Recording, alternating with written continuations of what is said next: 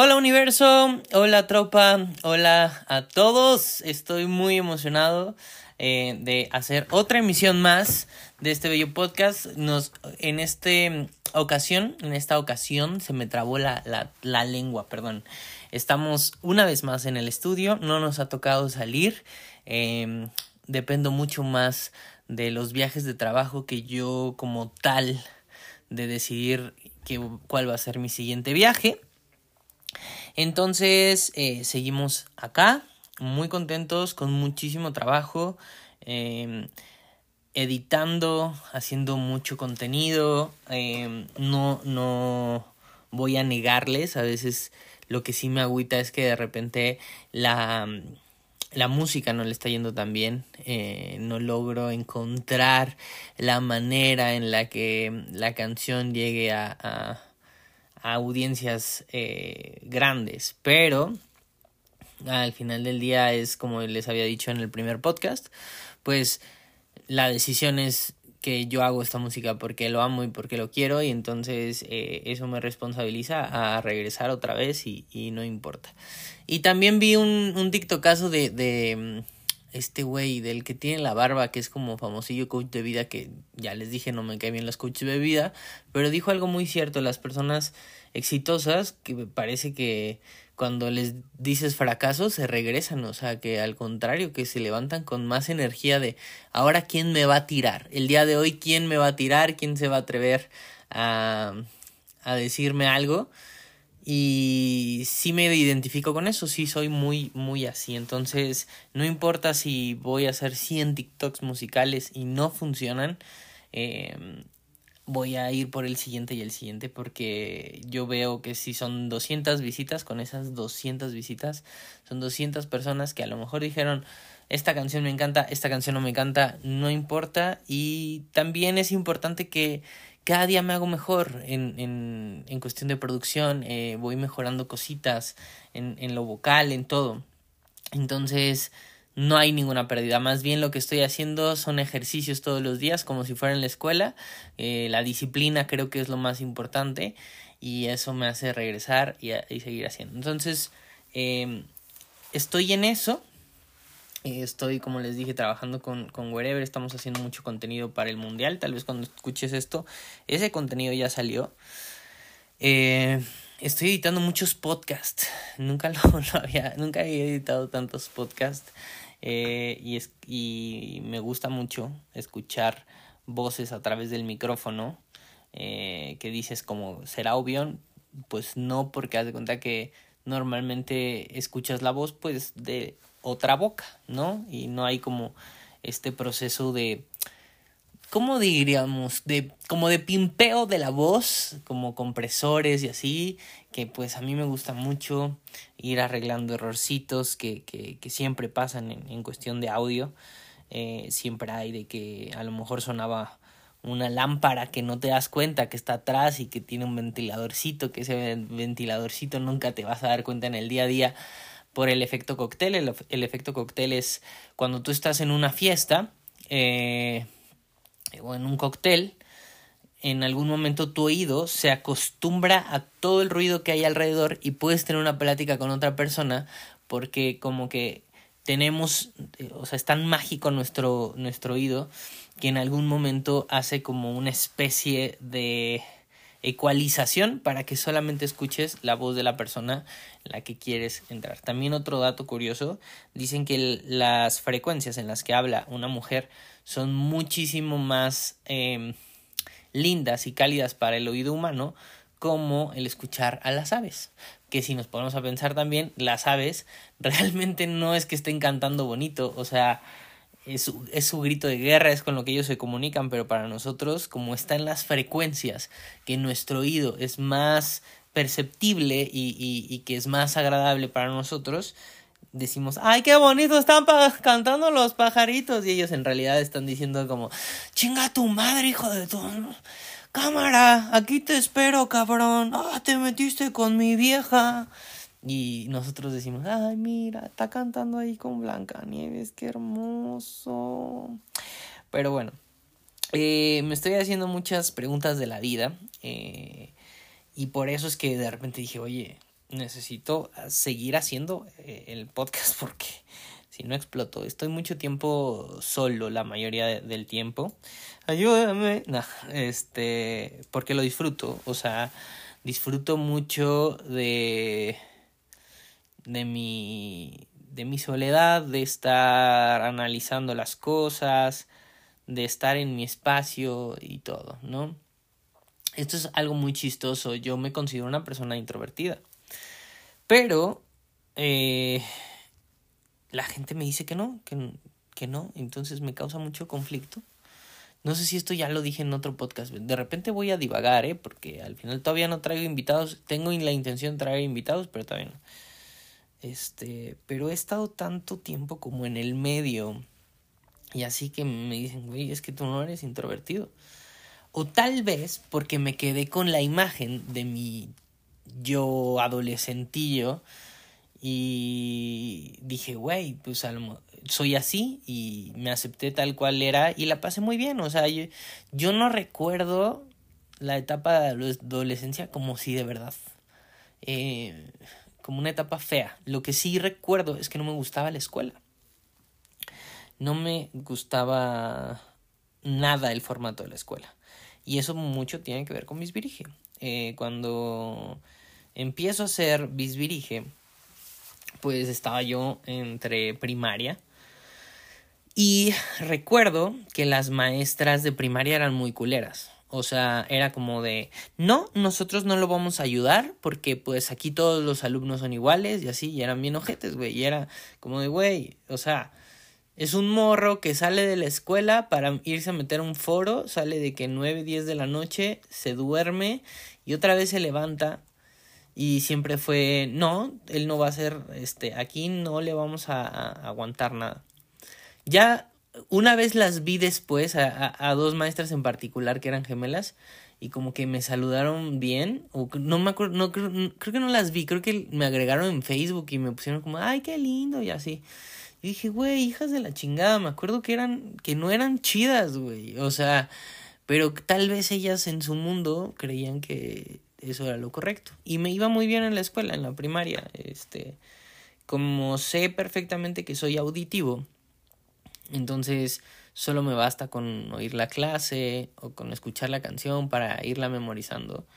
No tengo un oído perfecto ni me lo memorizo de que de una, pero sí me guío mucho por mi oído. Entonces, este, yo sabía que, que así me iba a ir bien. También recuerdo una que se llamaba Miss Ruth. La Miss Ruth iba en primaria también. Y tenía unas uñas largas. Y le hacía así. A la mesa. O sea, si hacía esto en tu escritorio, es que ya valías madre. Y era, tenía esta personalidad como tronchatoro, que todo el mundo le tenía miedo.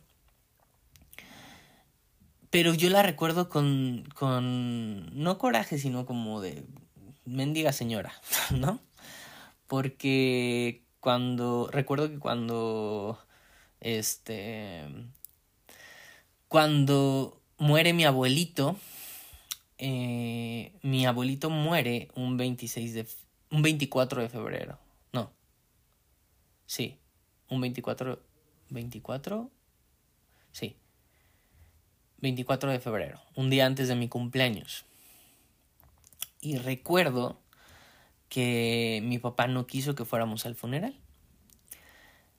Mi papá me había comprado un play para mi cumpleaños, ese era mi regalo de cumpleaños.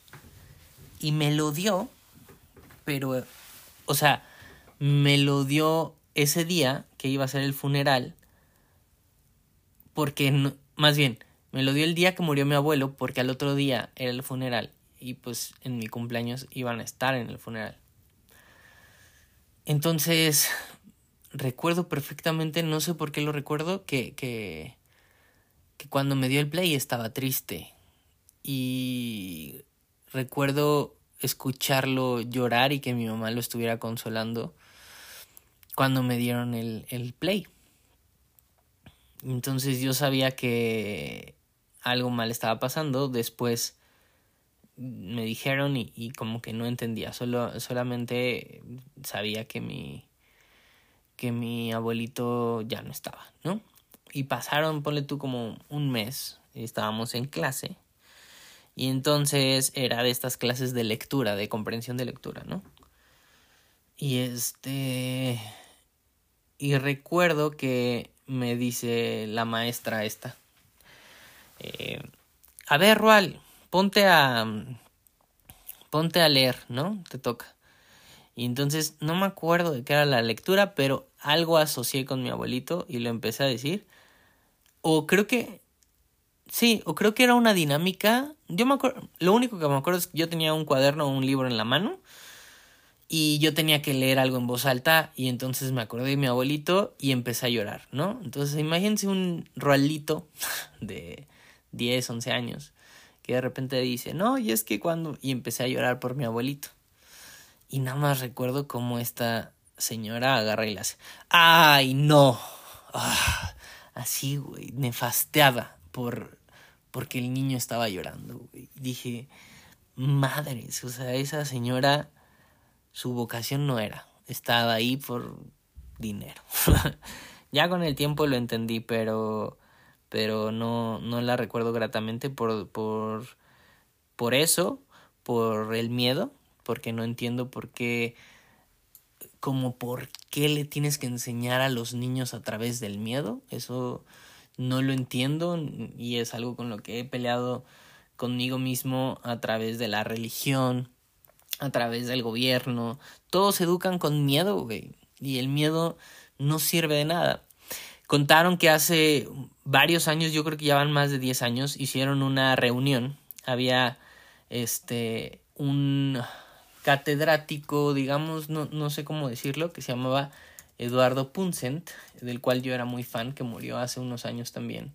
Este, voy a googlear su nombre porque la verdad es que no quiero que quede mi error para la posteridad, porque esto se va a quedar para la posteridad. Y dices, si eras muy fan, güey, pero eh, te equivocaste. Yo recuerdo que se apellidaba Puncent, ese era, eh, de ahí no la estoy cagando, no, el nombre es el que. Bueno, para no hacerles el cuento largo, él contaba, me gustaba ver sus videos de YouTube y me gustaba también leer que de repente habían como artículos sobre él. Que hicieron una reunión este muy cabrona sobre educación, que hasta fue el Dalai Lama y todo, ¿no? Y se reunieron como mentes de todas partes para hablar sobre la educación. Y una de las cosas que era el tema principal era que debían de hablar en las escuelas acerca de la inteligencia emocional. Y es que el niño tiene que aprender a diferenciar entre el miedo a, o sea, entre tener miedo y tenerle miedo a un examen. Porque un examen no tendrías que tenerle miedo. Tal vez deberías de tener, estar como preparado, sentir a lo mejor que sientes nervios, a lo mejor porque hay cosas que no están seguras. Pero miedo como tal, el niño tendría que aprender a diferenciar cuáles son las emociones entre toda la gama de colores que hay de emociones y no nada más irse a miedo, ira, eh, ya sabes, enojo, eh, tristeza, depresión, ¿sabes?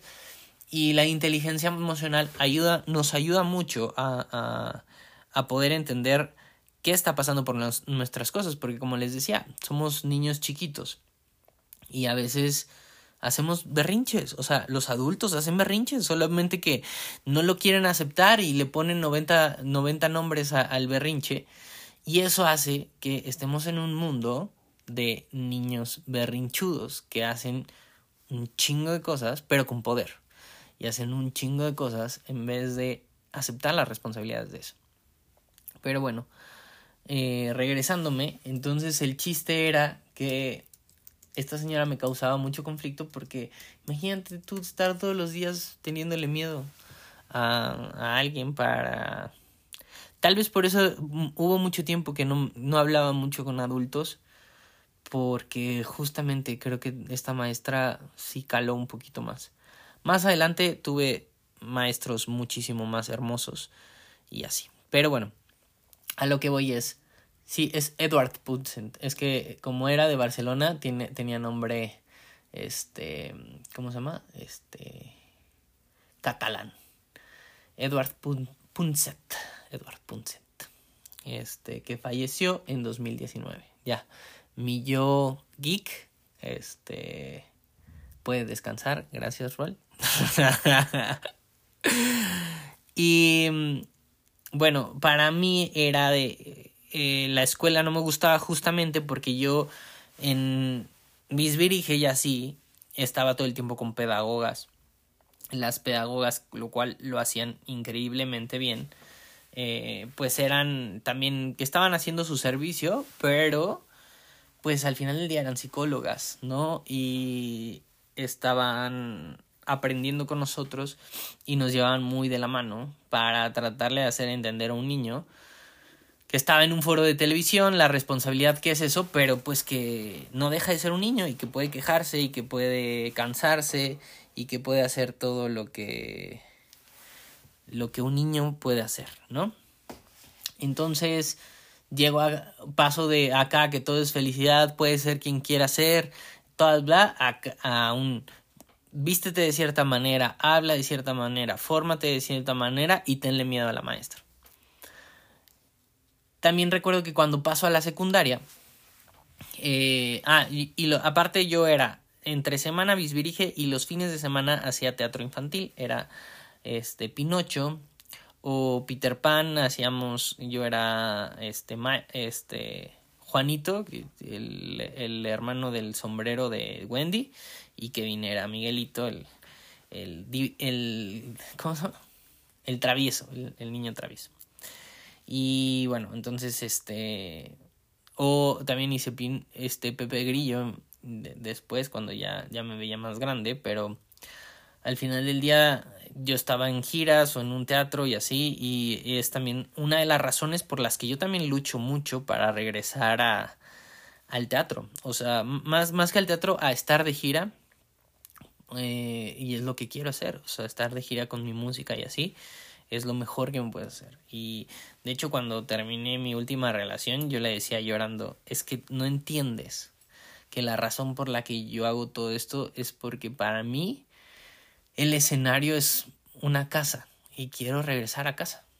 Y es mi conexión con, con mi papá, con mi pasado, con lo que soy, con, con la persona que realmente soy. o sea, es, es un yo que es lo más feliz que lo vas a ver es arriba de un escenario. O sea, es soy, eh, se conecta todo, mi pasado, mi presente, mi futuro, mis yo, eh, todo. O sea, yo vivo para estar en un escenario, quiero morir arriba de un escenario y se prenden las luces se abre el telón y haz de cuenta que soy yo, soy yo. Todo lo demás me haces sentir que estoy en, en un... O sea, el mundo real no me gusta, me gusta más el escenario. Porque ahí se puede hacer todo y todo es válido y, y, es increíble. Entonces yo llego, termino una gira y me metes al formato escuela, pero ahora en secundaria. Y yo no quería, o sea, yo, haz de cuenta que me mandabas a a la muerte, cabrón. O sea, era espantoso ver gente que pues ya pasaban de niños ahora a niños culerillos eh, con ganas de vengarse de cosas que están pasando en su vida, están pasando, estamos pasando todos por un pedo hormonal, este, etcétera. Y hablé con mi papá y le dije, por favor, no me regreses, a, o sea, no me lleves a la escuela, o sea, levantarme a las 7 de la mañana, hasta la fecha se me hace una pendejada, o sea, les juro que de 7 a 9 yo seguía dormido, o sea, no sé qué pasó todos esos años, no tengo ni puta idea.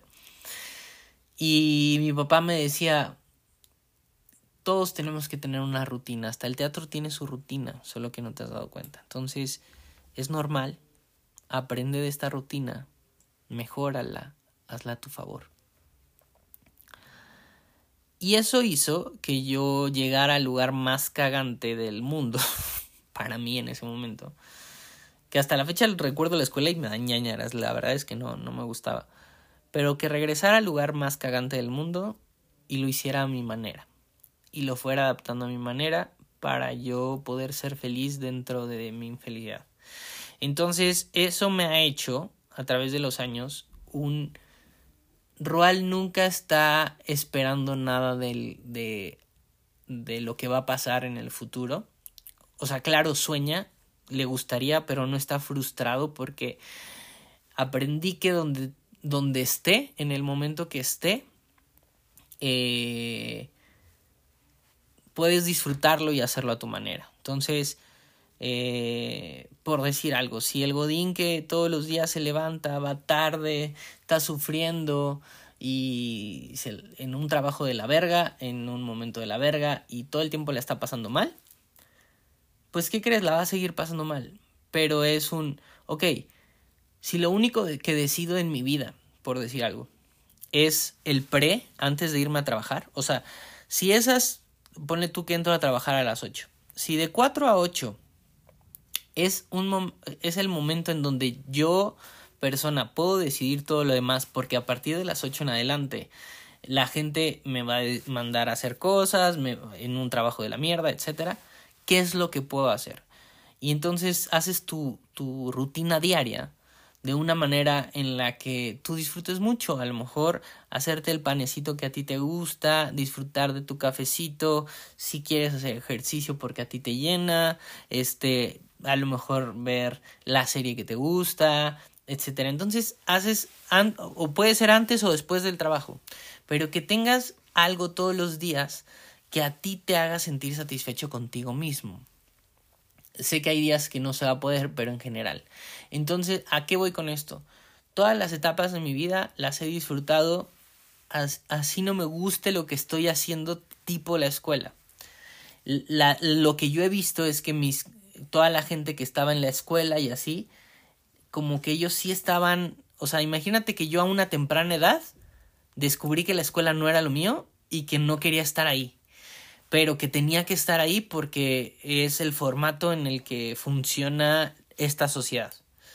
Entonces, yo ya estaba atrapado desde la secu, ¿no? Y podría decir hasta un poquito más. Entonces adapté mi realidad para que mientras yo vivía todo eso, la pasara bien. Entonces me ha pasado con amigos que de repente dicen, no, güey, cuando íbamos en la secu, esos momentos eran felices. Y para mí es como de, güey, mi momento más feliz es ahorita.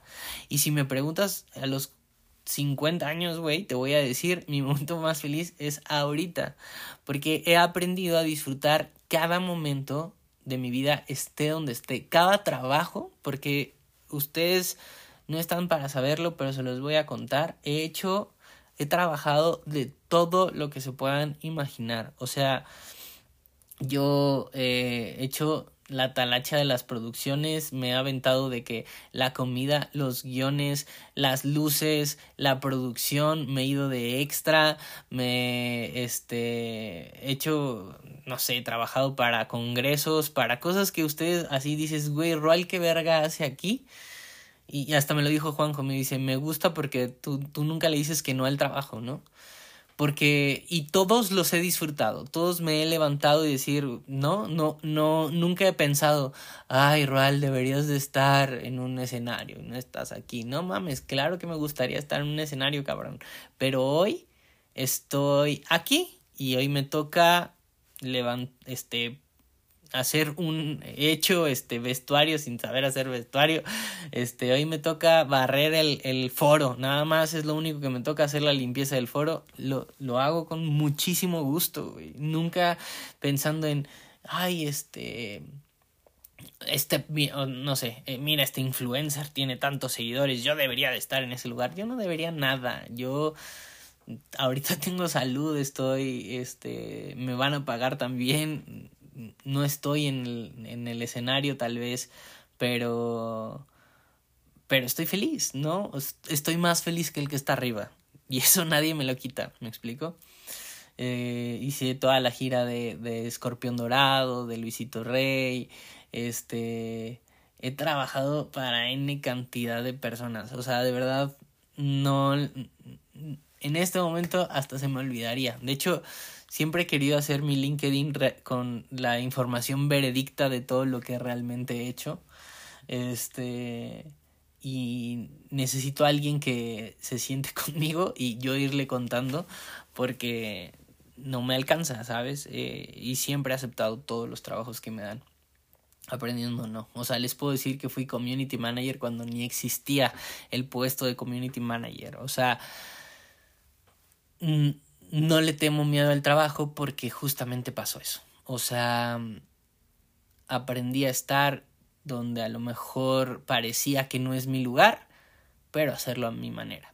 Y también ha pasado con cuando empecé a vivir en la casa en la que estoy, era un cuartito que se estaba cayendo, que tenía un chingo de hoyos, que y lo volví mi hogar y no me importaba estar horas y horas tapando los huecos para que, eh, ¿sabes?, se, se quitara el frío. Entonces, todo lo que yo voy haciendo alrededor de mío, lo vuelvo mío. O sea, no es como de nunca estoy no disfrutando lo que estoy haciendo. Me frustro como cualquier ser humano como les dije, hay veces en las que digo, verga, güey, estoy haciendo todo esto. Que normalmente cuando pienso esas cosas es cuando estoy muy cansado y ya me tengo que ir a dormir. Ese es como mi. mi. ¿Cómo se llama? Como mi, mi anuncio de que ya me tengo que ir a dormir. Cuando empiezo a decir, ¿para qué estoy haciendo esto? Si no he llegado a ninguna parte, si bla, bla, bla. Ay, ya, Roy, ya te tienes que ir a dormir. Y ya me despierto y. ¡Vamos a seguir luchando, perras! Entonces.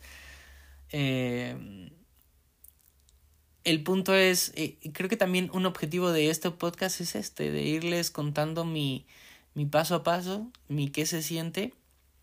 Eh, ya vi que Luz me puso unas preguntitas, voy a seguir contestándoles, eh, porque aquí abajo creo que les pueden poner las preguntas y si no, pregúntenme en Instagram. Este, también que sepan que este podcast está en diferentes plataformas, por si no tienen Spotify, no hay pretexto de que no lo pueden escuchar, creo que también en Google Podcast, y así en un chorro de lugares se, se postea. Gracias a esta bonita plataforma que se llama Encar y que ustedes han escuchado el comercial muchas veces. Pero bueno, eh, nada, creo que con esto me despido. Si les quedaron dudas sobre esta cosa o si quieren que indague más, eh, literal es que me siento y empiezo a escupir, pero no sé si en el futuro empiece a, escribir como les quiero contar las anécdotas. Creo que así está más cool, conforme se van escurriendo y ya les voy contando las imágenes que vienen a mi cabeza. Hoy fue un gran, este, un, un buen back to the time y y gracias por ser mis psicólogos anónimos. Les amo y nos vemos en la próxima edición de este hermoso podcast.